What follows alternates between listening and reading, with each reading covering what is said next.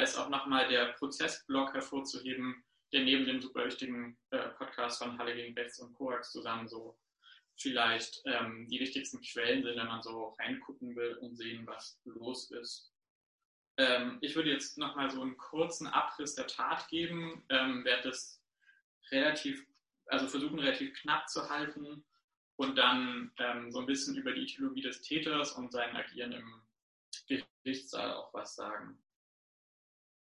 Okay, genau. Am 9. Oktober, ähm, dem Yom Kippur 2019, ähm, fährt der Täter also gegen Mittag vor der Synagoge vor und beginnt ähm, mit seinen Waffen und Sprengstoff zu versuchen, Zugang zur Synagoge zu bekommen.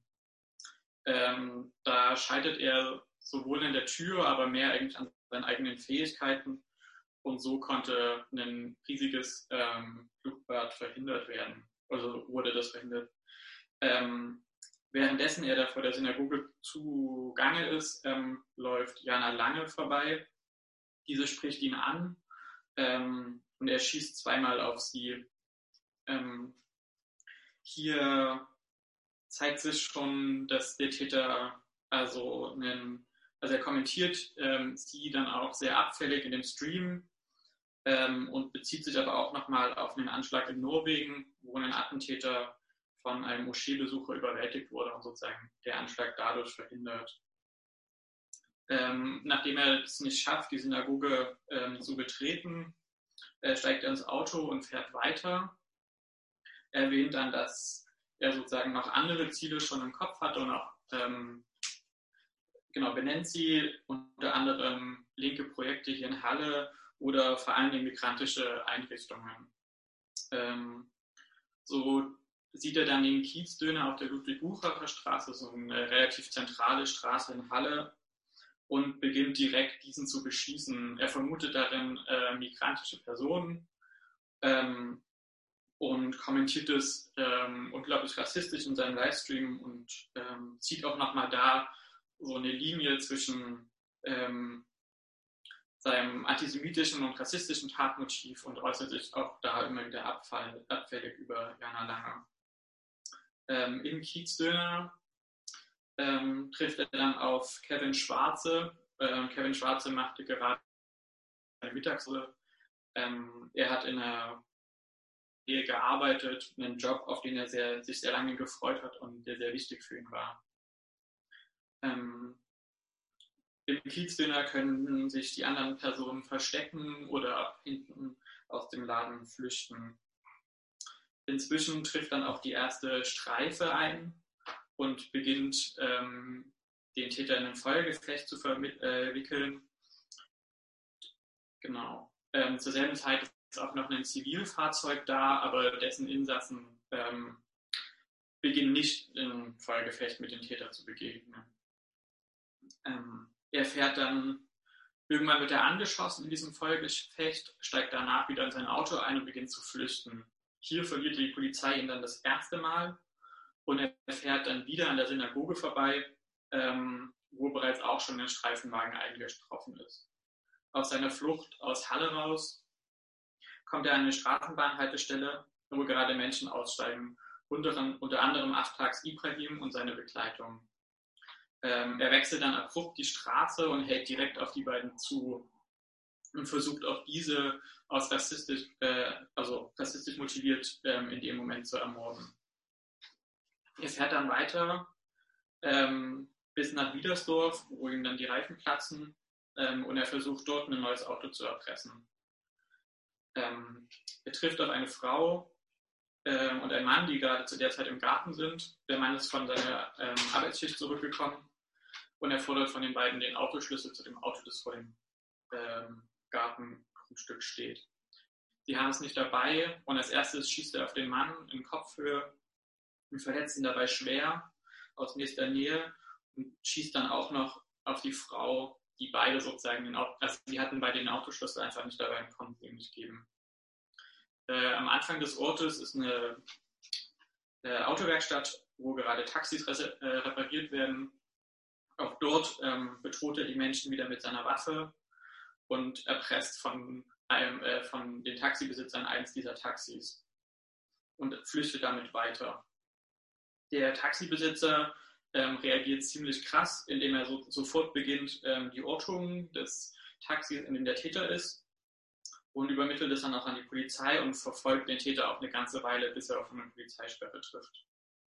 Ähm, über die Mercedes-Leitstelle ähm, sagt der Taxifahrer der Polizei dann, dass sie diese Taxi verfolgen können und so hat die Polizei dann wieder eine Idee, wo der Täter überhaupt ist zu dem Zeitpunkt. An einer Baustelle wird er dann von zwei sich selbst in Dienst versetzten älteren Polizisten gestellt und versucht auch nicht weiter zu flüchten. So vielleicht kurz der Abriss. Ähm, Im Zuge des Jahrestags hatten wir eine Broschüre veröffentlicht, die ähm, auch nochmal genauer auf ähm, die Ideologie des Täters eingeht, also die einzelnen ähm, Fragmente seiner Theorie genauer bespricht, also den Antisemitismus, den Rassismus, die offene Frauenfeindlichkeit ähm, den, und den anti-emanzipatorischen Charakter, der dem so zugrunde liegt.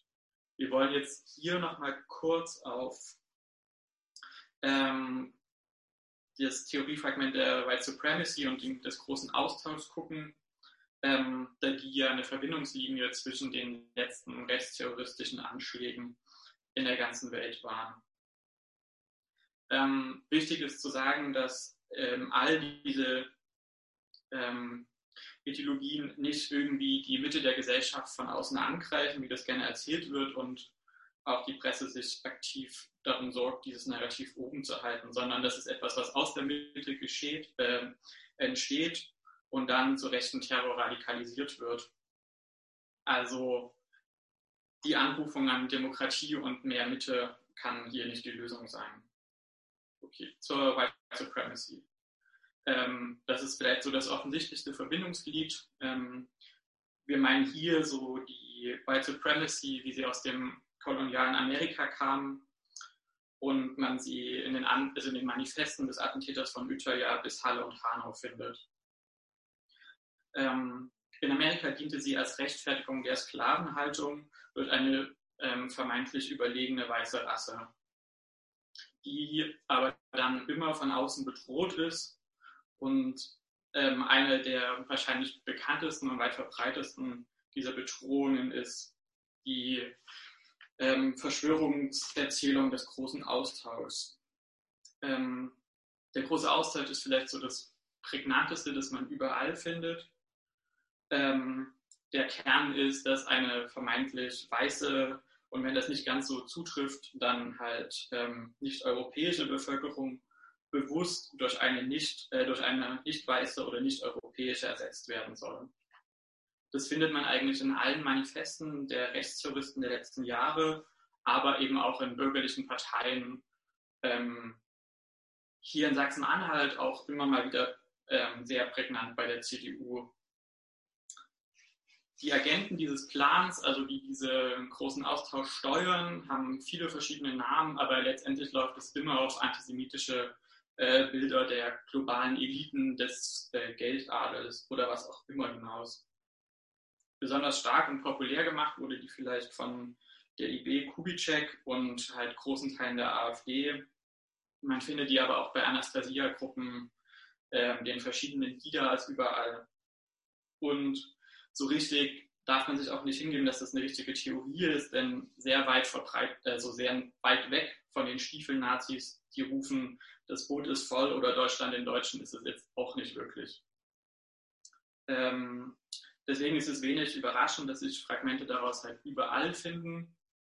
Ähm, Renaud Camus hat 2011, also so ein rechter Theoretiker, versucht, das Ganze mehr nach Theorie klingen zu lassen und den Antisemitismus so ein bisschen zu verschleiern, aber er kommt eben darüber nicht hinaus. In der Version des Halle-Attentäters ist das Ganze dann ähm, noch ein bisschen plumper und ähm, er bringt es auf die seltsame Formel, die Juden hätten den Feminismus erfunden ähm, und der Feminismus greift die Familie und die Rollenbilder an. Dadurch gibt es dann weniger Kinder und mehr nicht deutsche Kinder und dadurch wird Bevölkerung ersetzt. Und ähm, bei ihm ist dann noch prägnant, dass er sagt, dass diese Bevölkerung als ähm, leicht zu kontrollierende und billige Arbeiter eingesetzt werden. Also er, er, er negiert nicht nur Fluchtursachen und ähm, schreibt Menschen rassistische Bilder zu. Ähm, in seiner Vorstellung sind Menschen auch immer fest an ihre Religion und Kultur gebunden. Und ähm, bei ihm ist nochmal sehr prägnant, dass er das als Lösung für ähm, Widersprüche des Kapitalismus ähm, findet, indem er sozusagen der vermeintlichen Macht, den das er antisemitisch sozusagen immer wieder verortet, ähm, diese Kontrolle zuspricht und sie brechen will und eigentlich nur selber an die Stelle diese Kontrolle ausüben zu können.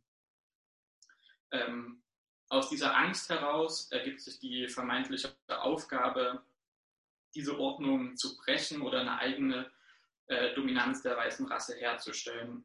Das muss dann letztendlich gewaltsam passieren und das kann verschiedene Formen finden, sowohl der Mob auf der Straße, die Reden in deutschen Parlamenten oder halt eben, wie man es hier sieht, der gut organisierte rechte Terror übers Internet und auf der Straße in tödlichen Anschlägen. In fast all diesen Szenarien sind halt die vermeintlichen Eliten, die Geld, Macht oder andere antisemitische Stereotypen zu finden, ähm, was man zu, der Theorie, äh, zu dem Attentäter von Halle noch sagen kann, ähm, dass er sich ganz stark auch auf ähm, eine Sammlung von Newslettern bezieht, die unter Siege im Internet zu finden sind, also die Atomwaffen-SS oder sich gerne selbst so bezeichnete Internet-SS. Ähm, für die ist das so ein Standardwerk. Der Newsletter ist von einem amerikanischen Rechtsextremisten Jason Nolan Mason ähm, geschrieben und zusammengetragen wurden. Ähm, das ist so für die Leute, für die die Turner Diaries, ähm, die beim NSU noch sehr wichtig waren, zu viel Prosa sind und man noch offensichtlichere Aufrufe zu Gewalt und Mordakten äh, braucht, gepaart mit Bombenbauanleitungen und Porträts über ähm, Neonazis und Altnazis. Für die ist dieses Machtwerk dann irgendwie sehr entscheidend ähm, ein Unterschied ist, dass da sozusagen ein sehr offener NS-Bezug immer da ist. Was vielleicht ein, äh, ein, Unterschied ist zu anderen Versionen des großen Austauschs, wo das ja aktiv versucht wird, irgendwie zu verhindern. Ähm, der Täter war sehr viel auf Imageboards aktiv und das merkt man auch ganz stark im Prozess. Ähm, er versucht da immer wieder sehr aktiv seine Ideologie unterzubringen und ähm, Leute, wie so eine Kommunikation auf so einem Board funktioniert, relativ schnell in so Eskalationsspiralen zu verheddern und sozusagen auch zu versuchen, die Leute da so mitzureißen und er wird immer krasser, sodass er dann ähm, da so ein Dominanzverhalten an den Tag legen kann. Bis dahin, dass er wahrscheinlich strafrechtlich relevante Leugnungen der Shoah da von sich gibt. Ähm, er spricht super gerne über seine Ideologie und die Waffen ähm, das hat einen ganz klaren Grund, weil er diese Tat auch, äh, eine der Hauptaufgaben dieser Tat sieht, darüber aufzuklären, dass man Anschläge mit selbstgebauten und billigen Waffen und ohne viel Geld verüben kann, um das Ganze noch ähm, sozusagen die, in die Community reinzukommen, ähm, kommunizieren. Genau, dann würde ich vielleicht erstmal kurz was allgemein zu diesem Prozess sagen, dass man vielleicht auch irgendwie eine Vorstellung davon bekommt, wie groß das Ganze eigentlich ist. Ähm, der Prozess äh, wird ähm, im Landgericht Magdeburg verhandelt, aber vom Oberlandesgericht Naumburg. Äh, das liegt vor allem an den Größenverhältnissen des Gerichts und an den äh, geltenden Corona-Regeln. Ähm, genau, es gibt halt fünf RichterInnen, zwei äh, Vertreter der Generalbundesanwaltschaft, zwei Verteidiger, die äh, keine Szeneanwälte sind, sondern äh, Pflichtverteidiger, 44 Presseplätze und 45 ZuschauerInnenplätze und äh, natürlich Platz für äh, die NebenklägerInnen und deren AnwältInnen. Genau, dann äh, komme ich jetzt zum Teil, wo wir quasi äh, mal auf die Arbeit der Ermittlungsbehörden bzw. vom Bundeskriminalamt äh, kommen. Äh, genau. Da merkt man ganz stark, dass ähm, die Ermittlungen stark dem Narrativ folgt, das der Täter aufstellt. Also, dass er quasi ein Einzelgänger war, der schon immer sozial isoliert war, die Tat auch alleine geplant hat. Ähm, und somit ähm, schlägt sich das halt auch in der Ermittlungsarbeit wieder, nämlich dass ähm, das soziale Umfeld mehr oder weniger in Ruhe gelassen wird ähm, und dass beispielsweise nur auf Druck der Nebenklage äh, eine Befragung äh, seines Ex-Schwagers äh, zustande kam. Äh, diese soziale Isolation zeigt sich dann halt auch irgendwie auf den verschiedenen Ebenen. Ähm, also, dass es halt nicht nur er selbst erzählt, sondern auch sein soziales Umfeld ähm, und auch ähm, die Ermittlungsbehörden und auch die Richterin. Die Radikalisierung wird quasi mehr oder weniger so diffus dem Internet äh, zugeschrieben, ähm, was irgendwie erstmal mega unkonkret ist, aber halt auch irgendwie ähm, wird auch gar nicht nach, äh, also in einem klassischen NS-Umfeld irgendwie gesucht. Ähm, es gab beispielsweise im Prozess den Hinweis einer, ehemaligen Lehrerin von ihm, ähm, die ihn wohl mal auf einem Foto einer NPD-Veranstaltung erkannt haben äh, will. Gesichert ist das bisher noch nicht, aber genau, dem Ganzen könnte man ja mal nachgehen. Ähm, auch fand sich beispielsweise äh, Propaganda der Atomwaffendivision auf seinem Rechner. Ähm, und ähm, noch eine interessante Story aus dem Gerichtsprozess. Da hat das ähm, BKA den Verfassungsschutz gefragt, ob sie irgendwelche Informationen über den äh, Täter vorliegen hätten. Und äh, der VS hat dann seinen V-Mann äh, befragt und ähm, der hat dann wortwörtlich gesagt, ähm, nee, ich bin hier der einzige Nazi im Umkreis, wenn es noch jemand gegeben hätte, wüsste ich das. Ähm, und auf solche Aussagen wird sich dann halt verlassen. Ähm, genauso schweigt er halt zu den Namen der Image-Sports, auf denen er unterwegs war und mit wem er dort kommuniziert hat. Also er artikuliert auch ganz klar, dass er halt irgendwie keine Namen nennen will, um halt seine Leute zu schützen ähm, und er halt niemanden ja, Ärger einhandeln möchte. Genau, das BKA glaubt ihm das, ähm, also geht der ganze Sache auch nicht so wirklich nach. Ähm, und anscheinend werden halt die Online-Kontakte, die er dort unterhalten hat, auch nicht als soziale Kontakte in dem Sinne gesehen, sondern anscheinend sehen nur die Real-Life-Contacts. Ähm, genau, auch ähm, bemerkenswert ist, dass sich die Sprache und die Begrifflichkeiten des Täters auch in den Ermittlungsakten ähm, fortsetzen, ohne dass sie halt als solche gekennzeichnet werden. Also da wird dann auch in den Ermittlungsakten von dem Pre-Action Report ähm, gesprochen und ähm, also damit ist sein sogenanntes Manifest gemeint, äh, was er irgendwie veröffentlicht hat. Aber auch Ziele und Waffenbezeichnungen werden einfach so unkritisch übernommen, ohne irgendwie nochmal einen Hinweis zu setzen. Ähm, es gab mehrere ähm, Laptops und Datenträger, die beschlagnahmt wurden. Äh, die waren nur zum Teil verschlüsselt, sodass sich quasi auch auf den unverschlüsselten feststellen ließ, dass er Sachen gelöscht hat. Ähm, die hat man sich aber auch nicht weiter angeguckt oder probiert, es wiederherzustellen, ähm, so dass den Hinweisen quasi nicht nachgegangen wurde. Äh, man merkt ganz stark, dass die ähm, Schlussfolgerungen des äh, Bundeskriminalamts den Informationen folgen, dem, den, die der äh, Täter liefert, beziehungsweise auch sein Umfeld und damit meine ich halt seinen Ex-Schwager, der befragt Das heißt, ähm, die Ermittlungsergebnisse beziehen sich halt allein auf Aussagen und halt die unverschlüsselten Festplatten, also quasi auf ähm, Material, was der Attentäter wollte, dass die Cops das finden. Ähm, es wird also quasi ein Fazit gezogen, ohne dass die Informationen vollständig ermittelt wurden. Da musste quasi auch erst die Nebenklage ähm, dem BKA sagen, dass das Fazit eigentlich nur vorläufig ist und äh, nur auf den vom Täter ähm, gelieferten Daten beruht. Noch ein problematischer Punkt ist ähm, das Tatvideo, was quasi als äh, Propagandavideo gedreht wurde. Und es ist quasi in unseren Augen ein relativ problematisches Beweismittel, da halt ähm, das Ganze halt nur, also es wird nur das zu sehen, was in dem Video zu sehen ist, verhandelt.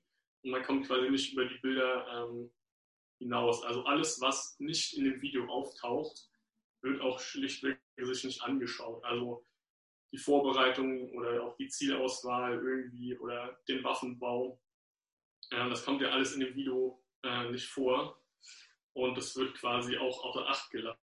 Also, oder Informationen, die ans Tageslicht kommen, werden halt, denen wird nicht nachgegangen. Ähm, sodass quasi das Video, was vorliegt, ähm, als so das vermeintlich perfekte Beweismittel gilt, weil irgendwie Ne, es ist klar, was man in dem Video sieht und äh, das wird dann auch zur Feststellung der individuellen Schuld äh, genutzt. Und das Ganze hat aber eine unglaubliche Wichtigkeit für die Szene. Also selbst irgendwie den Hohn und den Spott, den er halt für sein Scheitern ähm, bekommen hat, vermittelt, vermittelt der Szene halt immer noch, dass es möglich ist, solche Anschläge ähm, durchzuführen. Ähm, das Ganze wird auch unter anderem halt in Memes ähm, quasi verherrlicht. Ähm, man muss ganz klar sagen, dass es halt unter anderem der Zweck des Anschlags war, zu zeigen, dass man halt mit wenig Geld und einem 3D-Drucker selbstständig Waffen herstellen kann. Und dieser Anschlag sollte eben genau die ähm, Funktionsweise und auch die Tödlichkeit äh, dieser Waffen quasi ähm, beweisen. Genau, auf jeden Fall äh, lässt sich auch feststellen, dass die Waffen und so weiter halt irgendwie ähm, schon eine tödliche Wirkung gehabt haben. also, ja, es ist jetzt so ein bisschen zynisch zu sagen, weil es gab auch äh, zwei Tote. Aber genau, das wurde quasi in dem Gerichtsverfahren nochmal festgestellt, was halt auch so ein nochmal einen anderen Beigeschmack bekommen hat als der, der Gutachter vom BKA, der das Ganze vorgestellt hat. Ähm, während er an den Tatwaffen quasi bestimmte Dinge erklärt und zeigt, ähm, dabei auf die Nebenklage zielt. Also halt irgendwie quasi nochmal die Leute, die direkt von dem Anschlag betroffen sind, irgendwie mit den in den Ansch im Anschlag verwendeten Waffen bedroht. So. Ähm, außerdem ist auch schwierig, dass er bis ins kleinste äh, Detail mit dem Täter mehr oder weniger bespricht, warum die Waffen nicht funktioniert hat und auch Mutmaßung anstellt, an welcher Stelle ja, es hätte besser funktionieren müssen. Äh, die Gefährlichkeit macht er dabei ähm, fast nur an den Fähigkeiten des Täters fest, obwohl die Waffen ja auch erwiesenermaßen tödlich sind. Genau, also man hat ja vielleicht schon in den Sachen beim Zuhören gemerkt, dass das BKA sich da sehr wirklich, also das muss man müde betonen, auf die Erzählung des Täters einlässt und mit aller Macht versucht, auch diese Einzeltäterthese ähm, öffentlich zu halten. Ich würde noch so ein bisschen sagen, was das BKA alles nicht gemacht hat, was man sich vielleicht schon so denken kann. Ähm, es gibt auch noch weitere Kontakte, mit denen er sozusagen im echten Leben ähm, unterwegs war. Zum Beispiel eine Person, mit dem er also auf Militariersuche mit so Sonden war. Ähm, und die hat immer noch nicht ausgesagt. Und wie wichtig das ist, dass die Person dort in dem Gerichtssaal aussagen müssen, hat wirklich die Befragung des Schwagers gezeigt. Der wäre durch die Befragung des Generalbundesanwalts, also der Vertreter des Generalbundesanwalts oder der Richterin einfach als normaler mitteldeutscher Bürger rausgegangen, obwohl es sich in der Befragung gezeigt hat, dass er ein strammer Neonazi war oder ist wahrscheinlich sogar, sich an deutlich mehr erinnern kann, als er in seinen Befragungen durch das BKA gesagt hat, bis dahin, dass auf Recherchen der Nebenklage ähm, rausgekommen ist, dass, es, dass er einen YouTube-Kanal hat, wo man den Attentäter auch wahrscheinlich beim Trinken und rassistisches, äh, rassistischen Bullshit-Labern sieht. Also ähm, das ist wirklich fatal und das zeigt auch nochmal, wie wichtig und super diese Arbeit der Nebenklage ist ähm, für dieses Verfahren. Außerdem hat das BKA das auch nicht geschafft, was das MDR geschafft hat, sich einfach mal einen Steam-Account anzulegen und zu gucken, ähm, mit wem er da so redet. Insgesamt scheinen sie auch nicht wirklich ExpertInnen zu haben im Bereich Rechtssymbolik und Theorie. Also sie erkennen so offene Verbindungen nicht bis dahin, dass ein BKA-Beamter sagen kann, wenn am Ende des Atomwaffendivision-Videos steht, Join Your Local Nazi, dass er da keinen Aufruf äh, finden würde, sich Gruppen anzuschließen oder Taten zu begehen. Ähm, diese fehlende Fachkenntnis ist ähm, auch immer wieder zu sehen, wenn das BK dort aussagt und offensichtlich irgendwelche random Leute mit äh, der Recherche und Auswertung dieser Sachen bedacht sind. Dann wird zum Beispiel einfach mal ein Liedtitel mit Nazi dahinter gegoogelt und wenn was kommt, dann ist es ein rechtes Lied und wenn da nichts kommt, dann kann man halt nichts dazu sagen. Ähm, die, das, was der Täter zum, zur Herstellung der Waffen genutzt hat, ist, ähm, hat er angeblich einfach einen Aushang gemacht bei so einem Supermarkt und es verkauft. Und da ist das BKA auch nicht nachgegangen mit äh, straff organisierten äh, rechten Kameradschaften überall in Sachsen-Anhalt. Es ist einfach nicht nur grob fahrlässig, sondern auch unglaublich gefährlich. Ähm, ganz darüber hinaus, dass ähm, an den Waffen und ähm, genau, an den Werkzeugen kann man ja nichts sagen, aber an den Waffen ganz klar DNA-Spuren von anderen Menschen, nicht im Täter und nicht aus dem familiären Umfeld ähm, gefunden wurden. Und auch dem wurde nicht nachgegangen. Ähm, wo man irgendwie auch keine Lust hat zu merken, dass es ja vielleicht doch ähm, mehr als ein Einzeltäter ist und zum Beispiel die Finanzierung der Tat aus der Familie kommen muss oder beziehungsweise die die ganze Zeit gemusst haben müssen, äh, was er da tut, während sie den eBay-Account und den eBay-Kleinanzeigen-Account seiner Eltern benutzt, um so Dinge wie leere Patronenhülsen und Fleischbrot zu bestellen oder Präzisionsrohre. Und das auch nicht ähm, irgendwie erst in den letzten Jahren oder in dem Zeitfenster, in dem er sagt, sich angeblich da vorbereitet zu haben. Er knüpft es dann auch so an ähm, Ereignisse 2015 und dann eben das Christchurch-Attentat, das ihn dann letztendlich radikalisiert und motiviert hätte. Wenn man sich diese Einkäufe anguckt, dann geht das viel weiter zurück und da hat er auch Sachen gekauft, die man ähm, nicht für andere Projekte eigentlich verwenden würde. Ähm, das BKA zieht dann für solche Sachen auch nicht gerne äh, Expertinnen dazu. So hat Caroline Schwarz das letzte Mal genau das gemacht, was das BKA hätte eigentlich machen müssen. Sie hat wunderbar gezeigt, wie diese Kommunikation auf Imageboards ähm, funktioniert und halt eben auch also relevante Sachen auf den jeweiligen äh, Boards sichergestellt. Die Kontakte aus dem Livestream will man auch vielleicht gar nicht so genau wissen, weil dann würde das ja auch nach mehr als Einzeltäter klingen. Ähm, dann waren fünf Menschen in diesem Livestream, die den anscheinend so zufällig gefunden haben oder auf einem der Boards die Ankündigung gesehen einer dieser Herren, Christian Wehrmeier, wurde jetzt vor kurzem zu acht Monaten auf Bewährung ähm, verurteilt. Er wohnt ganz um die Ecke in München-Gladbach. Ähm, genau, dass es total fatal sein kann, diese Sachen auszuermitteln, zeigt sich zum Beispiel bei dem Täter des Münchner Attentats, der mit dem Täter de, ähm, des Attentats in New Mexico vorher bei Steam im Anti-Refugee Club gechattet hatte. Ähm, also man hat einen gut vernetzten Täter, der öffentlich Waffenbaupläne teilt und Verbesserungen rumschickt, die Leute, die sich darauf beziehen und man spricht trotzdem immer noch von einem Einzeltäter.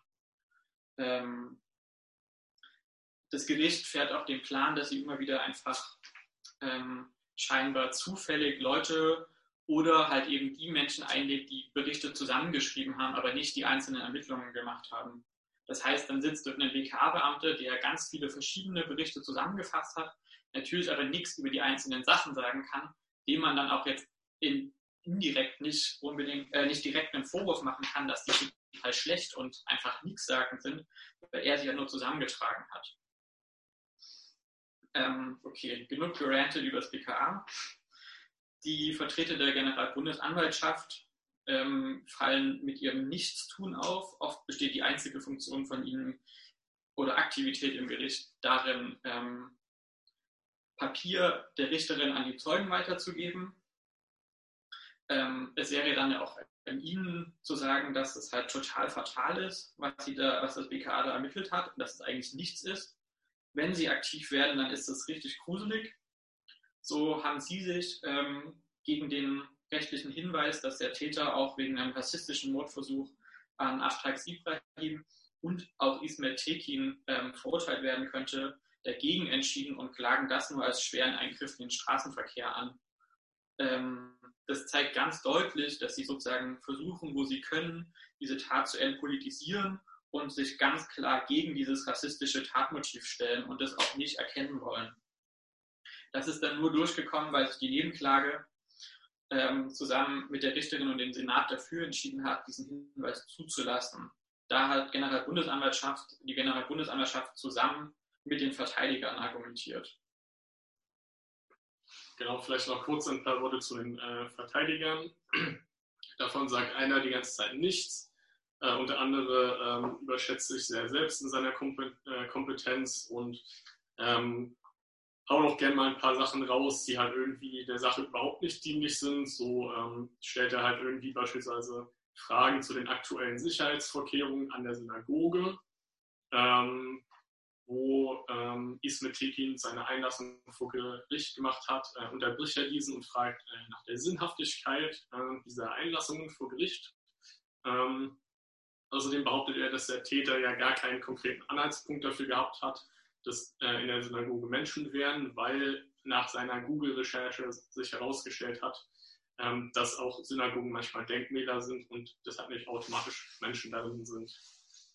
Ähm, vielleicht noch ein letztes Beispiel. Ähm, der Attentäter hatte ausgesagt, dass er ähm, währenddessen teilweise, äh, teilweise rot gesehen habe und ähm, ähm, Rechtsanwalt Weber, also sein Verteidiger, ähm, sieht das Ganze nicht in einem metaphorischen Sinn, sondern stellt beispielsweise Anträge, dass das Ganze ja durchaus auch ein, eine pathologische Grundlage ähm, sein könnte, um quasi über die Schuldfähigkeit bzw. Zurechnungsfähigkeit des äh, Angeklagten ähm, zu streiten. Genau, dann kommen wir zu einer der letzten sozusagen offiziellen oder staatlichen Vertreterinnen da in diesem Gerichtssaal. Ähm, die Richterin und der, die vier anderen Richterinnen, die sozusagen noch beisitzen. Ähm, vor allem die Vorsitzende Richterin Mertens, auf, auf, auf, sorry, auf sie bezieht sich das jetzt vor allen Dingen, was ich sagen werde. Ähm, manchmal wirkt sie nicht so ganz ernst oder man äh, fragt sich so, ob ihr bewusst ist, dass sie da gerade ein Terrorverfahren führt. Ähm, dann meint sie einmal, ach, sehr so gemütlich hier, man könnte die Schuhe ausziehen. Ich glaube, wir könnten so eine Stunde ranten über Sachen, die sie sagt. Ähm, das ist aber nicht so richtig zuträglich, vielleicht, ähm, ja. Was doch schon wichtig ist und was auch zeigt, was irgendwie sehr deutlich zeigt, wie unfähig auch dieses Gericht ist, ähm, adäquat diese Tat zu verhandeln, indem sie immer eine ganz klare Trennung zwischen einem Wir und Ihr zieht. Und das tut sie besonders, wenn Menschen jüdischen Glaubens aussagen oder Menschen, von denen sie glaubt, dass sie nicht äh, biodeutsch sind. Dieses Wir ist dann oft diffus. Manchmal bezieht sie das auf einen Wir Katholiken, aber das ist eher selten. Ähm, diese krasses, also da zeigt sich so ein sehr krasses Unverständnis, ähm, wie Antisemitismus in dieser Gesellschaft funktioniert und wie schwierig es, also wie viel sie da eigentlich noch zu tun hätte, um adäquat solche sehr einfachen und oft besprochenen Formen von Antisemitismus ähm, nicht zu reproduzieren. Sie schützt, also stellt sich dann auch immer wieder schützend vor die BKA-Beamten oder wenn Kritik an der Polizei geäußert wird, dann zieht sie, also stellt sie sich schon auch häufiger ähm, schützend davor und kann nicht sehen, dass es da anscheinend offensichtliche Fehler gegeben hat und diese auch mal sozusagen von ihr zu benennen wären. Ähm, dann verhindert sie momentan gerade noch, oder äh, letzte Woche wurde ein Antrag eingebracht, Matthias Quent zu hören. Ähm, da schien sie überhaupt keine Lust drauf zu haben. Matthias Quent hatte zum Beispiel ein sehr wichtiges Gutachten für das Münchner Attentat geschrieben und erst danach wurde das als ähm, rassistisch und rechtsmotiviert eingeschätzt. Ähm, dem Täter gegenüber legt ihm oft äh, Worte in den Mund und versucht ihn über so eine sehr emotionale Ebene zu catchen und äh, tritt dabei fast so belehrend auf ähm, sie hängt auch sehr stark und arbeitet sehr stark daran, dass halt diese ähm, Sache des sozial isolierten Einzeltäters dort immer wieder besprochen wird, indem sie auch so Sachen sagt, naja, du hast ja noch bei Mutti gewohnt oder so. Ähm, dieser Mensch, der dort sitzt, hat versucht, äh, richtig viele Menschen umzubringen und hat zwei Menschen getötet und hat kaltblütig und ähm, ideologisch fundiert gehandelt. Ähm, das Ganze ändert sich so ein bisschen im Laufe des Verfahrens. Also man merkt, dass sie anscheinend auch ähm, wahrscheinlich Dinge liest äh, über das Verfahren und auch ihre Wahrnehmung oder sie einfach, ja, naja. Ähm, was vielleicht ein großer Unterschied ist und was man schon auch sagen muss, ist dadurch, dass sie dieses Verfahren so sehr empathisch fühlt, äh, schafft sie das tatsächlich auch den NebenklägerInnen richtig viel Raum zu geben, die diesen auch einfach krass ausfüllen. Und das ist vielleicht so ein größerer Unterschied zum NSU-Verfahren, ähm, in dem ja sozusagen den Betroffenen richtig oft reingekrätscht wurde. Und sie versucht schon auch Situationen zu schaffen, indem sie darauf hinweist, wenn man ähm, sozusagen Gewaltdarstellungen sieht, ähm, dass sie da sensibel mit umgeht oder halt auch schaut, dass das, was das Publikum sieht, nicht die Persönlichkeitsrechte von Betroffenen oder halt auch ähm, den beiden Getöteten. Ähm, sie entzieht dem Täter dann auch inzwischen ziemlich clever häufig das Wort, wenn dieser anfängt, wieder seine ideologischen Monologe zu halten. Ähm, dabei fällt mir so ein bisschen auf, dass sie Rassismus sehr schnell erkennt und ähm, da interveniert. Wenn es um Antisemitismus geht, ähm, wird es manchmal gar nicht oder auch klar frauenfeindliche Äußerungen ähm, werden dann manchmal nicht erkannt, aber auch das wird inzwischen immer besser. Genau, da kommen wir jetzt irgendwie zum letzten beziehungsweise auch vielleicht vorletzten Punkt. Äh, genau, ähm, die Nebenklageanwältinnen und die NebenklägerInnen selbst. Äh, vielleicht ganz kurz zur Rolle der äh, Nebenklageanwältinnen. Ähm, deren Aufgabe ist so ein bisschen ähm, die politische Dimension des Anschlags betonen, also dass hier nicht nur die individuelle Schuld ähm, verhandelt wird, ähm, natürlich auch ähm, die Möglichmachung, dass die Positionen der Betroffenen sichtbar gemacht werden, ähm, quasi Hinweise auf vorläufige Ermittlungsergebnisse äh, bzw. schlechte Ermittlungsarbeit zu geben. Äh, sie können Sachverständige einbringen und auch den Prozessverlauf äh, ab und zu ähm, ganz gut gestalten. Also zum Beispiel, wenn NebenklägerInnen Einlassungen machen, ähm, also Einlassungen sind quasi Aussagen vor Gericht, ähm, dass das beispielsweise mit Applaus äh, quittiert wird oder wenn halt der Täter äh, dann Einlassungen macht, dass Teile der Nebenklage ähm, den Raum verlassen. Grundsätzlich lässt sich vielleicht noch sagen, dass die äh, AnwältInnen der Nebenklage halt nicht irgendwie eine einheitliche Gruppe sind, sondern dass es durchaus Menschen gibt, äh, die sich dort einfach beispielsweise im Fachgebiet äh, äh Rechtsextremismus, Rechtsradikalismus sehr gut auskennen. Ähm, aber auch zum Beispiel Menschen wie Rechtsanwalt Siebenhühner, das ist der Anwalt, der die ähm, Cops vertritt, ähm, der dann auch schon mal durchaus äh, mit Hufeisen um sich wirft und beispielsweise äh, fragt, was dann irgendwie dann auch Beispiele für linksextreme Imageboards wären. Genau, die NebenklägerInnen selbst sind äh, auch eine sehr heterogene Gruppe. Ähm, quasi deren Kritik ähm, bezieht sich vor allem auf Polizei, Staat und die Aufarbeitung und die Medienarbeit an sich. Ähm, genau so ein paar Kernaussagen, die die Betroffenen treffen, ähm, ist zum einen halt irgendwie eine starke Kritik am Verhalten der Polizei am Tag selbst, beispielsweise halt irgendwie fehlende Kommunikation mit den Betroffenen, irgendwie keine Abschirmung vor der Presse. Ähm, es gab irgendwie keinen sensiblen Umgang mit ähm, den Betroffenen, die gerade irgendwie ein schweres Trauma durchlebt haben. Äh, es gab auch irgendwie keine Kenntnis zu den Regeln der jüdischen Feiertage. Also es wurde sich beispielsweise gewundert, warum denn niemand äh, einen Ausweis dabei hat oder ein Handy dabei hat oder genau bestimmtes Essen nicht essen kann oder beziehungsweise einfach gar nicht essen kann. Ähm, genau die Betroffenen in Landsberg-Wiedersdorf haben äh, vor Gericht ausgesagt, dass ihnen von der Polizei erst gar nicht geglaubt wurde, wo sie den Notruf gewählt haben. Äh, aber es bezieht sich nicht nur auf das Verhalten der Polizei am Tag selbst, sondern auch äh, auf, das, also auf die Ermittlungen des Bundeskriminalamts. Ansonsten äh, lässt sich noch eine, also ver vertreten sie eine starke Kritik an der äh, Einzeltäterthese ähm, und heben da vor allem die Referenz auf andere rechte Attentate hervor. Ähm, auch fordern sie irgendwie umfassende Aufklärung des Attentats und die Berücksichtigung der politischen Dimension. Ein Punkt, der auch immer wieder angebracht wird, ist die äh, fehlende Sensibilität gegenüber jüdischen Lebens in Deutschland, aber auch generell eine fehlende Sichtbarkeit jüdischen Lebens in der äh, deutschen Öffentlichkeit. Äh, ein weiterer Punkt ist, die, dass angebracht wird, äh, dass es eine Kontinuität und eine Verankerung des Antisemitismus in Deutschland gibt. Also ähm, Betroffene haben beispielsweise berichtet, dass ähm, sie teils aus Familien stammen, die in der Shoah ermordet wurden oder ähm, aber auch Angehörige hätten, die überlebt haben. Und ähm, sie greifen das Ganze quasi in so einem äh, intergenerativen Trauma auf.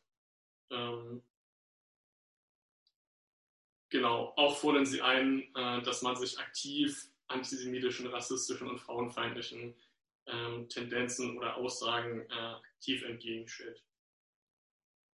Ähm, sie kritisieren auch irgendwie das Auftreten des Gerichts, also sowohl die Reproduktion der Sprache äh, des Täters, äh, dieses Othering, also dieses, diese Trennung zwischen wir und ihr, und dass beispielsweise auch Prozesstage an jüdische Feiertage gelegt werden, was es den Prozessbeteiligten nicht ermöglicht, äh, immer äh, an diesen Prozesstagen teilzunehmen. Ein weiterer Grund ist auch die äh, unzureichende Fahrtkostenerstattung des Gerichts. Also es werden nur sechs äh, Tage bezahlt. Genau, ein letzter Punkt wäre vielleicht auch, äh, dass ein starkes ähm, Alleinsein bzw. Ein, ein, Vergessen der Opfer artikuliert wurde. Das war beispielsweise bei den Betroffenen in Wiedersdorf der Fall, die beispielsweise auch erst auf Nachfragen über ihren, äh, über ihren Anwalt ähm, zum öffentlichen äh, Gedenken äh, quasi eine Einladung erhalten haben. Ähm, genau, so ein kleiner Ausblick und ähm, so ein paar Sachen, die wir noch hervorheben wollen, die sozusagen zeigen, dass wir uns auf die staatlichen Behörden einfach nicht verlassen können. Das wissen wir schon länger. Es ist aber schon auch immer noch mal wichtig zu gucken, wie aktiv da tatsächlich daran gearbeitet wird, dass sie das Narrativ ähm, des Einzeltäter, der Einzeltäterthese und eines gefährlichen Extremismus, der die Mitte von außen angreift, ähm, hervorheben und nicht sehen können, dass das auf Widersprüchen der bürgerlich-kapitalistischen Gesellschaft beruht. Ähm, dazu, genau, es ist sehr wichtig, dass wir einfach äh, solidarische Strukturen entwickeln und ähm, so ein paar Beispiele, die wir einfach auch sehr, also die uns, die sehr gut waren im letzten Jahr und uns auch immer wieder geholfen haben, wieder Energie zu finden, war die Spendenaktion der Jüdischen Studierendenunion Deutschland, die für Ismet Tekin ähm, einfach die praktische Hilfe organisiert haben, die der Staat ihm nicht gegeben hat.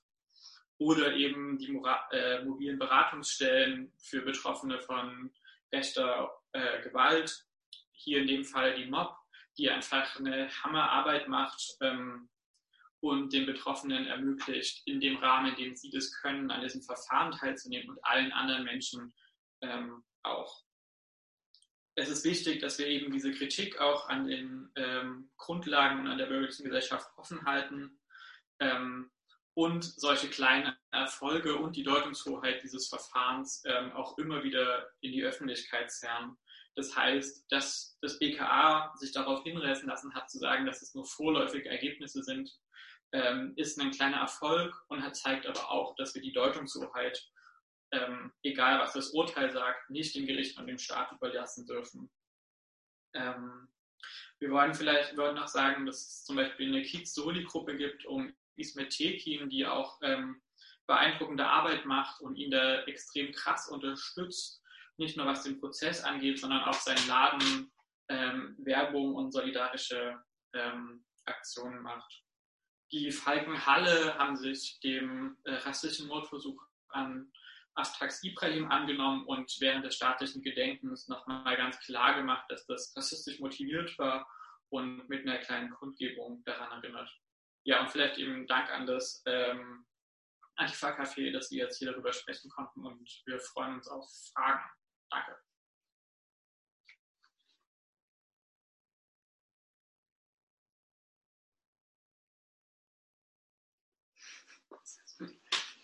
So, Ja, danke euch für den Vortrag. Ähm, wir warten mal ein bisschen auf Fragen, die hoffentlich gleich ähm, in die Kommentare kommen. Aber eine erste hätten wir schon. Ja. Ähm, und zwar fordert ihr ja in der Broschüre, die ihr geschrieben habt, eine Auseinandersetzung mit dem Anschlag und auch den Bedingungen. Und da wäre mal die Frage, wie könnten Eckpunkte einer solchen Auseinandersetzung eurer Meinung nach aussehen und was wären so konkrete Maßnahmen, bei denen man ansetzen könnte? Also so ein bisschen habe ich das ja gerade schon gemeint. Also es ist halt irgendwie wichtig, dass wir uns auch äh, unabhängig ähm, von rechter Ideologie mit dieser Gesellschaft auseinandersetzen. Ähm, das können so, also das können meiner Meinung nach auch Vorträge über halt ähm, feministische Themen sein, die, glaube ich, eine sehr krasse Sprengkraft haben. Vor allem, wenn wir da so eine materialistische Kritik darin auch wieder, stark machen. Ja, es kann natürlich auch einfach sein, äh, dass man sich irgendwie nochmal kritischer mit, den, ähm, mit der Funktion von öffentlichem Gedenken auseinandersetzt äh, und quasi wozu dieses öffentliche Gedenken dient. Also das ist ja schon so ein bisschen die äh, Selbstlegitimation irgendwie ähm, der bürgerlichen Gesellschaft, weil ähm, quasi äh, rechtsextreme Tendenzen nur von außen dazukommen und das würde total das Selbstbild kaputt machen, wenn man jetzt sich eingestehen müsste, okay, es, es kommt aus der Mitte des, der Gesellschaft, diese Gesellschaft bringt irgendwie genau diese Prägung irgendwie hervor und äh, äh, keine Ahnung, befeuert sie auch noch. Ähm, sowas beispielsweise. Reicht dir das als Antwort oder sollen wir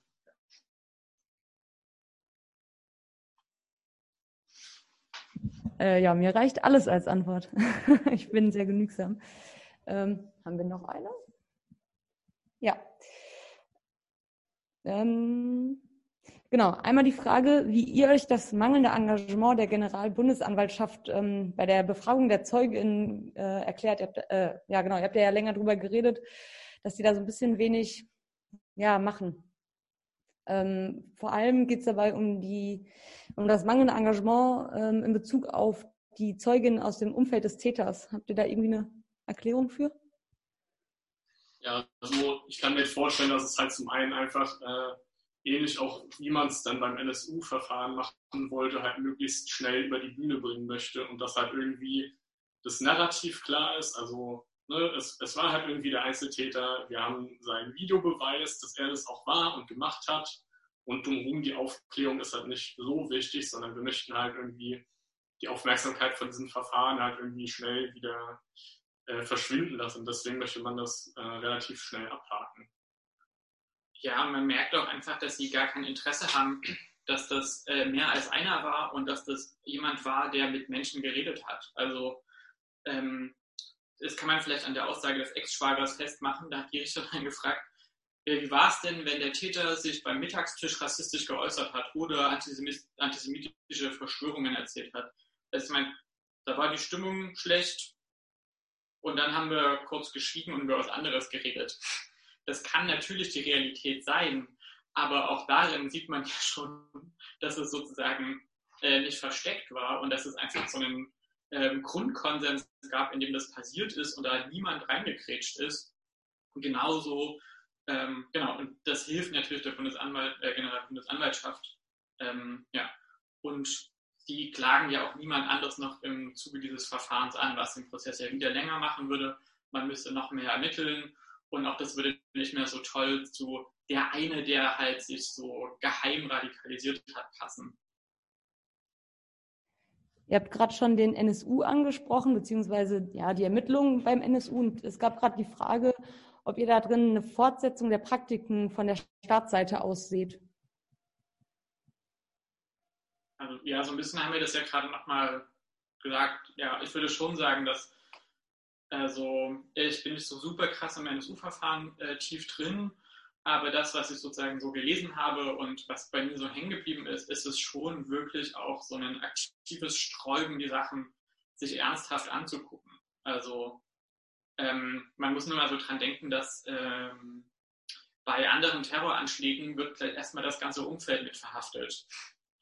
Ähm, hier passiert es einfach nicht und ähm, auch so aktive Zuarbeit wie das Bereitstellen dieser ähm, eBay-Accounts, worüber Präzisionsrohre äh, Bleischrot und Hülsen gekauft werden, anscheinend auch nicht genug ist, dass man sich das nochmal anguckt. Habt ihr das Gefühl, dass es eher so eine ja, mangelnde Bereitschaft ist, da irgendwie großartig zu ermitteln? Und habt ihr das Gefühl, da wird wirklich konkret was blockiert, dass versucht wird, irgendwie ZeugInnen nicht mit anzuhören oder irgendwie sowas? Also, dass es wirklich eine aktive Blockade der Ermittlungen gibt? Also man hat es ja, also lässt sich vielleicht in einem Beispiel äh, ganz, ganz gut festmachen, dass beispielsweise Ismet Tekin einfach nicht zum Verfahren zugelassen wurde. Also da wurde halt gesagt, ja, ähm, sage ich mal, noch einen Betroffenen können wir nicht gebrauchen. So, ähm, so, und das muss halt erst, also das zeigt halt auch wieder wichtig, wie, äh, wie wichtig diese Nebenklage eigentlich ist, weil ähm, erst auf Druck von ihr quasi äh, Ismet Tekin zum Verfahren zugelassen wurde und dann auch dort aussagen konnte. Also es wird sicherlich zum Teil einfach an so Desinteresse und so quasi dadurch blockiert man das Ganze so, vielleicht auch so ein bisschen unfreiwillig, aber also es gibt auch durchaus Tendenzen, ähm, die das einfach auch wirklich aktiv blockieren. Genauso wie bei Aftax Ibrahim. Also ähm, es gibt sogar ein Urteil aus Berlin, dass ähm, so Raser oder sozusagen Leute in der Verfolgungsjagd, ähm, also dass das erlauben würde, das als Mord anzuklagen. Und auch das haben sie nicht gemacht. Das Urteil ist relativ neu aber sie hätten sich ja dann trotzdem diesem rechtlichen Hinweis anschließen können. Also ähm, das ist schon, ich, also ich hätte, ich merke schon so eine Tendenz, dass sie das aktiv versuchen.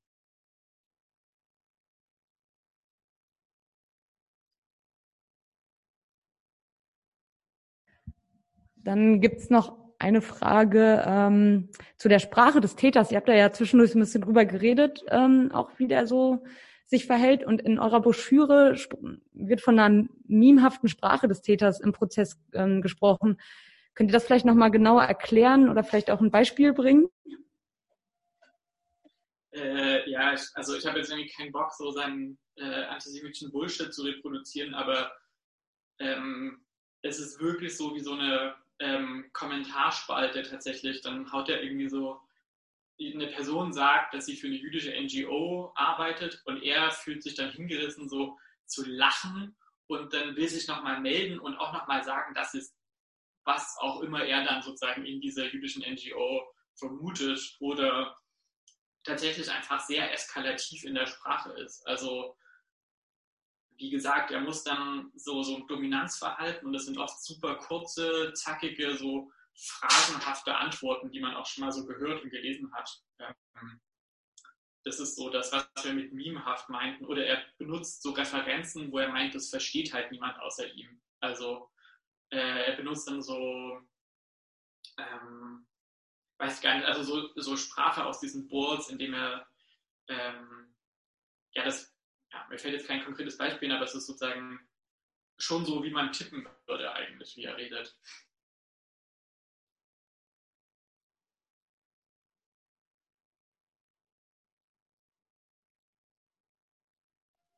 Okay, danke. Ähm, dann hätten wir noch mal eine Frage zu der ja, Rezeption des Anschlags durch die, äh, vor allem die extreme Rechte. Ähm, auf diesen Imageboards wird der Täter ja vor allem für seinen ja, Misserfolg in Anführungszeichen ähm, verspottet. Ähm, und im Gegensatz zum NSU, wo sich neben den ritualisierten Abgrenzungen auch immer so positive Bezüge durch die extreme Rechte finden, ähm, ist das so ein Bezug auf den Anschlag in Halle eher nicht der Fall? Oder könnt ihr da irgendwie was anderes zu sagen? Täuscht da der Eindruck? Also vielleicht irgendwie einleitend kann man ja dazu sagen, dass er auch äh, so ein Vertreter des sogenannten Akzelerationismus ist, also was halt irgendwie ähm, jegliche rechte Terrortat halt irgendwie ähm, eine Tendenz in der Gesellschaft äh, beschleunigt quasi, dass es einen Bürgerkrieg zwischen Weißen und Nicht-Weißen ähm, kommt. Also irgendwie in, in, in der Sicht ist es halt auch schon einfach, äh, sage ich, wird es schon auch befürwortet von der extremen Rechten, also die halt auch diesen Akzelerationismus vertreten, ähm, ähm, dass seine Tat halt schon dazu äh, so ein Stück weit dazu beigetragen hat. Und halt auch eben, wie schon vorhin gesagt, ne, also er hat es zu einem bestimmten Zweck gemacht, nämlich um diese Waffen zu testen und deren Tödlichkeit zu testen. Und auch das war nützlich für die extreme Rechte. Und es gibt auch trotz, trotz seines Scheiterns gibt es halt Memes, wo er quasi glorifiziert wird. also trotz Hohn und Spott, ähm, nützlicher Idiot, nenne ich jetzt mal plump. Also es gibt auch Boards, die noch sehr aktiv sind, wo er sozusagen zwar nicht als Saint gefeiert wird, aber schon auch in der Reihe genannt. Ähm, auch so, die, dann gibt es so absurde Heldenlisten äh, und so, da kommt, da taucht er zwar nicht auf, aber er ist vielleicht dann eben auch die Aufforderung, dass es ja, selbst wenn es dieser Trottel, also er wird dann so Door-Chuck genannt, weil er ähm, an dieser Tür nicht weitergekommen ist. Ähm, sozusagen, da wird er dann trotzdem immer noch besprochen und in seinem Manifest finden sich halt diese Baupläne und auch diese, die Luti, die er dafür benutzt hat, wird ja auch konstant weiterentwickelt. Und deswegen war auch diese Aussage des Waffenexperten halt so katastrophal.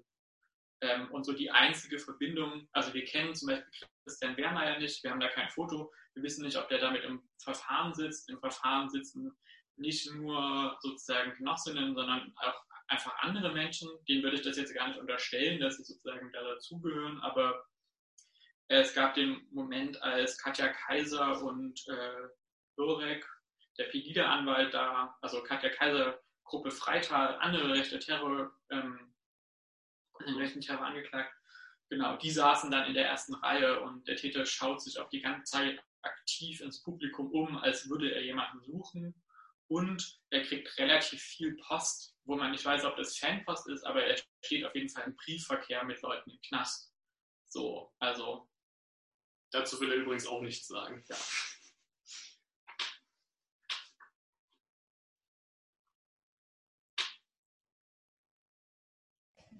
Okay, dann haben wir noch eine Frage zu den Imageboards. Ihr habt da ja schon drüber gesprochen, dass man ihm da irgendwie anmerkt, dass er da unterwegs war. Ähm, Ihr habt jetzt die mimhafte Sprache gerade thematisiert. Gab es da noch irgendwie anderes äh, Verhalten, was darauf hinweist?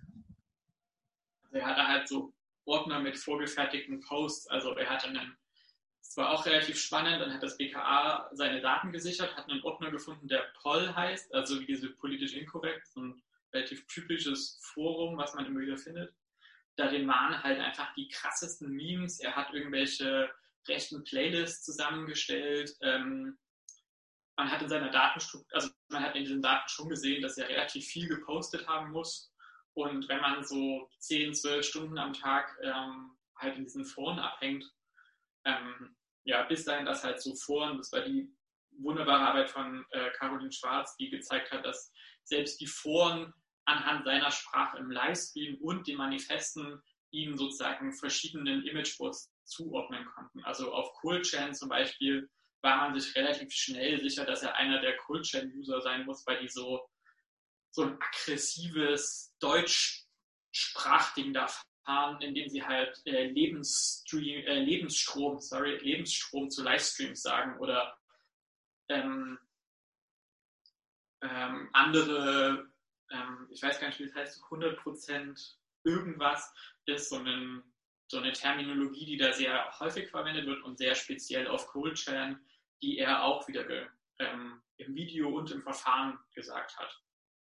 Also was man auch noch ergänzen kann, dass er halt auch beispielsweise für die ErmittlerInnen äh, quasi Gags versteckt hat, wenn sie halt irgendwie seinen Kram durchsuchen und so. Also dort zeigt sich das auch und natürlich in seinem sogenannten Manifest, äh, das ist halt irgendwie äh, voll davon also auch, auch Bezüge auf nicht nur äh, Meme-Kultur, sondern auch Anime-Kultur.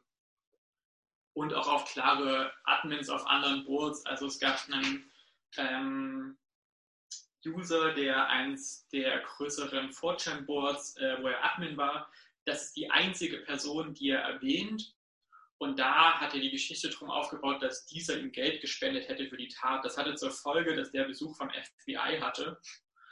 Ähm, und er sozusagen meint, dass, also die Person, die da ähm, vom FBI befragt wurde, auch meint, dass er sich auch vorstellen könnte, dass er einfach mal den Täter auf einem dieser Boards rausgehauen hat. Und wenn man weiß, was auf diesen Boards unterwegs ist, dann ist das schon relativ hart, dass man da überhaupt gebannt wird oder Posts gelöscht. Ähm, genau. Was dazu kommt, ist, dass ähm, die Person, die er da, die einzige Person, die er wirklich mit Namen erwähnt, äh, eine jüdische Person ist.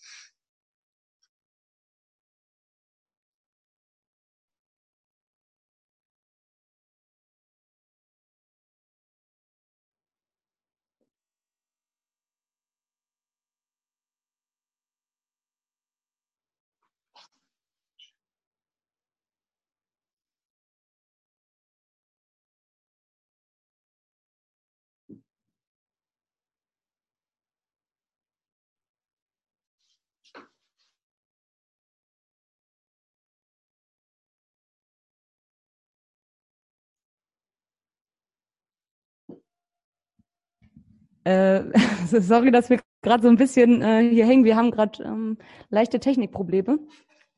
Aber jetzt kommt die nächste Frage von mir. Ähm, und zwar geht ihr in der Broschüre oder ja auch gerade in eurem Vortrag ja mit diesem offiziellen Gedenken ziemlich hart ins Gericht. Ähm, und könntet ihr vielleicht konkrete Punkte nennen, die ihr euch wünschen würdet, vielleicht auch ähm, von Leuten, die nicht in Halle sind? Also in Dortmund gab es äh, um den Jahrestag herum ähm, ja auch eine Kundgebung irgendwie. Ich weiß nicht, ob sowas gewünscht ist oder ob ihr da nochmal was sagen könnt, was man vielleicht auch von außerhalb machen kann, wie man die Leute unterstützen kann und vor allem die Opfer und die Angehörigen auch. Also äh, zum einen äh, kann man natürlich erstmal ganz, ganz praktisch solidarisch werden und äh, Geld spenden. Also es gibt ein Spendenkonto von der mobilen Opferberatung, da ähm, kann man Geld überweisen. Ansonsten kann man natürlich auch ähm, irgendwie ähm, natürlich eigene Gedenkveranstaltungen organisieren, ähm, wo man auch irgendwie, weiß ich nicht, ähm, weiß ich nicht, äh, also äh, Kontakte knüpft oder so, ähm, wenn die nicht schon bestehen, zu halt irgendwie möglicherweise Betroffenen vor Ort. Also das hat auch irgendwie, ne, wenn es jetzt zum Beispiel um den Themenkomplex Antisemitismus gibt, ähm, dass man halt einfach ähm, die Betroffenen dort selbst sprechen lässt. Ähm, Genau, also die ganzen, es gibt bei Radio Korax auch alle, also relativ viele Redebeiträge der Betroffenen. Das heißt, genau, also so Soli-Kundgebungen sind schon richtig gut und halt eben versucht, dieses Narrativ des Einzeltäters, egal wo ihm das äh, begegnet und das auch immer wieder aktiv zu brechen und zu hinterfragen und ähm, einzufordern, dass das nicht so reproduziert wird, ähm, auf so allen Ebenen ist, glaube ich, sehr wichtig. Ähm, und an dem staatlichen Gedenken ist sozusagen schon auch noch wichtig zu verstehen, dass ähm, das tatsächlich so eine Selbstvergewisserung war in vielen Teilen. Also Halle gegen Rechts hat dann irgendwie sehr gut gefunden, also eine sehr gute Lösung gefunden, damit umzugehen, indem sie eine Ausstellung organisiert haben, ähm, in der sozusagen die betroffenen Perspektive extrem stark gemacht wurde und es eben nicht um die Selbstvergewisserung mit so aufgeladenen Symbolen wie Kirchenglocken läuten und ah, wir haben da mal eine Demokratiekonferenz geplant, na dann machen wir das einfach als Gedenkveranstaltung an einem Freitag, das sozusagen einfach schon äh, große Teile der Betroffenen ausschließt, einfach nur dadurch, dass es an einem Freitag stattfindet. Das heißt, irgendwie so sensibel mit den ähm, Dingen umzugehen und ähm, ich glaube auch wirklich jede praktische Solidaritätsarbeit, die man so im Kiez macht, ähm, ist unglaublich wichtig. Genau, auch vielleicht auch einfach äh, sich anzugucken, gibt es irgendwie schon äh, Gedenkinitiativen in der Umgebung, mit denen man sich irgendwie zusammentun kann, äh, mit denen man irgendwie konkrete Erfahrungen austauschen kann und auch irgendwie sich vernetzen kann.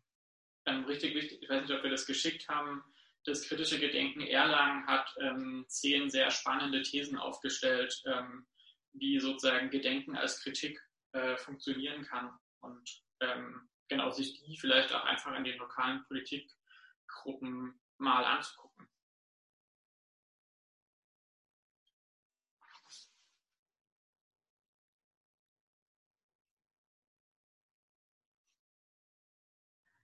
Okay, ähm, wenn jetzt niemand mehr eine Frage schickt, dann wären das alle Fragen gewesen. Ihr könnt gerne noch mal was sagen, wenn ihr noch irgendwas loswerden möchtet. Ja, also auf jeden Fall viel, vielen Dank für die, für die Einladung. Es war echt cool, da zu sein. Ähm, äh, auch nochmal irgendwie echt cool, ähm, was für Arbeit ihr leistet. Also das ist ja irgendwie so genau so ein Punkt, den wir auch gemacht haben, irgendwie, ähm, keine Ahnung, Bildungsarbeit zu machen, irgendwie ähm, zu kritisieren, äh, wie es irgendwie zu diesen rechten äh, Anschlägen kommt. Also ja, fettes Danke und ähm, ja, tschüss. Tschüss. Ja, das äh, fette Danke können wir nur zurück äh, richten. Danke, dass ihr den Vortrag gemacht habt und uns ein bisschen, ähm, ja, ja, uns ein bisschen darüber aufgeklärt habt, was da gerade los ist. Ähm, an die ZuhörerInnen ähm, die Empfehlung der Initiative 9. Oktober aus Halle ähm, auf jeden Fall zu folgen. Ihr habt Twitter und noch andere Kanäle, die ihr vielleicht einmal kurz selber sagt. Äh, eigentlich noch Instagram. Das sind so die zwei. Wir arbeiten an dem Blog und äh, genau, aber Instagram und Twitter sind so. Okay. Dann freuen wir uns auf euren Blog, wenn er demnächst kommt. Ähm, ja, nochmal Dankeschön an euch und ja, nochmal ein Dankeschön an die Rosa-Luxemburg-Stiftung, das Salvador Allende-Haus und ähm, an alle Zuhörenden. Unterstützt gerne den Nordpol. Wir würden gerne nach Corona, äh, wenn das sich alles wieder ein bisschen beruhigt hat, gerne wieder im Nordpol zusammensitzen und da vielleicht das nächste Antifa-Café dann irgendwann auch mal lauschen. Ähm, ja, sucht da einfach den Nordpol bei Twitter, Instagram und bei Facebook.